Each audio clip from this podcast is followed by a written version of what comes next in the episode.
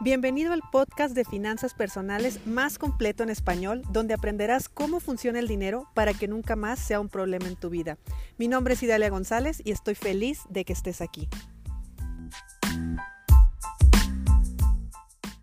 Empezamos semana y hoy quiero hablarte del bienestar. Quiero hablarte del bienestar en todas las áreas de la vida, ¿no? Pero especialmente en la financiera, porque cuando hablamos de bienestar, normalmente creemos, o bueno, lo asociamos, al menos yo lo asocio, con temas de salud. Eh, bienestar es salir a hacer ejercicio todos los días, es salir a eh, alimentarte correctamente, es no tener pensamientos negativos, como si fuera tan fácil, ¿no? En fin, el bienestar sí, es verdad, abarca muchas áreas, pero lo que también es cierto es que abarca la parte del dinero. El estar tranquilo o el estar bien emocionalmente, emocionalmente estable, emocionalmente tranquilo, como lo quieras llamar, en cuanto a tus finanzas, eso también es parte del bienestar. Eh, gran parte del estrés que sufrimos eh, o que sufren las personas viene de temas económicos. Así que si tú crees que el tema del amor es el tema que más estresa, no, la verdad es que el tema que más estresa suele ser temas de dinero. ¿Y por qué te estoy diciendo, por qué te estoy contando esto el día de hoy? Porque cuando eh, tengo alguna sesión con alguna persona, cuando doy algún curso, ahora que acabamos de terminar el reto, en fin, siempre surgen dudas de lo que está bien y de lo que está mal. Y me preguntan, Idalia, yo lo hago de determinada manera, ¿está bien? ¿O yo eh, estoy haciendo esto, está mal?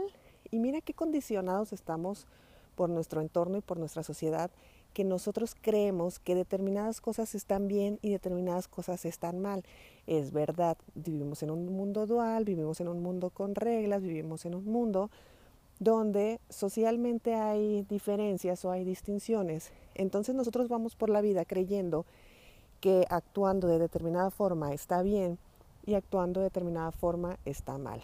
Esto aplica para todas las áreas de la vida, pero específicamente en el dinero, por ejemplo. Hay personas que dicen, es que yo tengo muchas deudas, entonces estoy mal. Y aquí viene mi pregunta. ¿Tener deudas te causa algún conflicto? Y mira que mucha gente me dice que no. Mucha gente me dice que no tiene ningún problema en pagar deudas, al contrario, que es solvente, que no tiene ningún problema, que tiene tolerancia a la deuda, porque también hay que tener tolerancia hacia eso, y, y lo lleva muy bien. Y quizás su tema sea otro tema de que no administra su dinero, por ejemplo, o que, no sé, tiene creencias limitantes que no le están permitiendo hacer que su negocio avance, que su negocio crezca. En fin, no todos tenemos los mismos problemas y no todo lo que consideramos problemas es problema para todos. Regreso al ejemplo de las deudas. Me decían hace unos días, oye, yo tengo un ahorro y tengo deudas. Con ese ahorro ¿Debo pagar mis deudas? No. O sea, mi respuesta primeramente es no, es, a ver, cuéntame tu contexto de vida. Necesito saber más, aquí no hay recetas mágicas. Y lo interesante de todo eso es ver cómo esa persona, si tiene ese ahorro, está emocionalmente estable. Me refiero a que puede seguir fluyendo, puede seguir generando dinero, no tiene ningún problema para pagar sus deudas, tiene la solvencia necesaria, pero en el deber ser pues está mal tener deudas, entre comillas. Así que si tú me lo preguntas desde un punto de vista matemático, pues yo te diría, claro, agarra tu ahorro, mételo a tus deudas, baja los intereses y bla, bla, bla. Pero ¿qué pasa con la parte emocional? Si a esa persona le quitas su respaldo, es una persona que empieza a estar estresada. Y si empieza a estar estresada, ya no va a empezar a generar como genera o ya va a empezar a tener otra serie de consecuencias que la verdad no valen la pena. Entonces, ¿es bueno o no es bueno tener deudas? Pues yo qué sé. depende de tu tolerancia y depende de tu bienestar, que de eso es el episodio de hoy. Así que no te dejes guiar, por favor, que a mí no me gusta escuchar a personas que dicen, si haces esto está mal, si haces esto está muy bien, no, ahorrar no está bien, si a ti no te, si a ti eso te genera estrés, no lo hagas. Hay otras formas, se administra, se invierte, en fin, hay otros métodos. Oye, tener deudas es malo. No, no es malo. Tú lo puedes tolerar, tú tienes la solvencia para pagarlas. ¿Hay algún problema? No hay ningún problema. Entonces tenlas.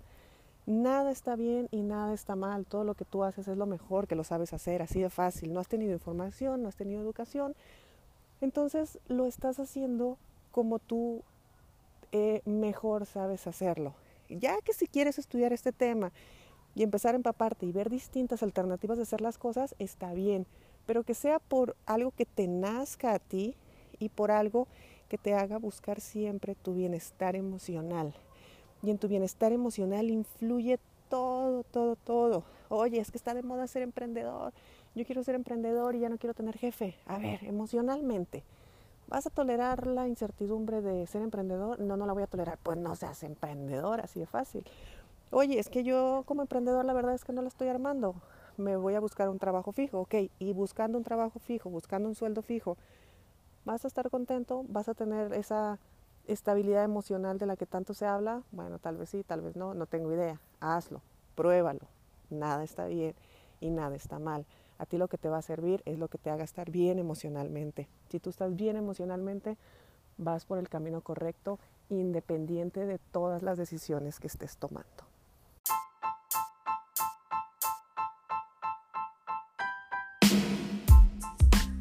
Es momento de poner acción a lo que aprendimos hoy. No olvides suscribirte y comparte con tus amigos este podcast. Hasta mañana.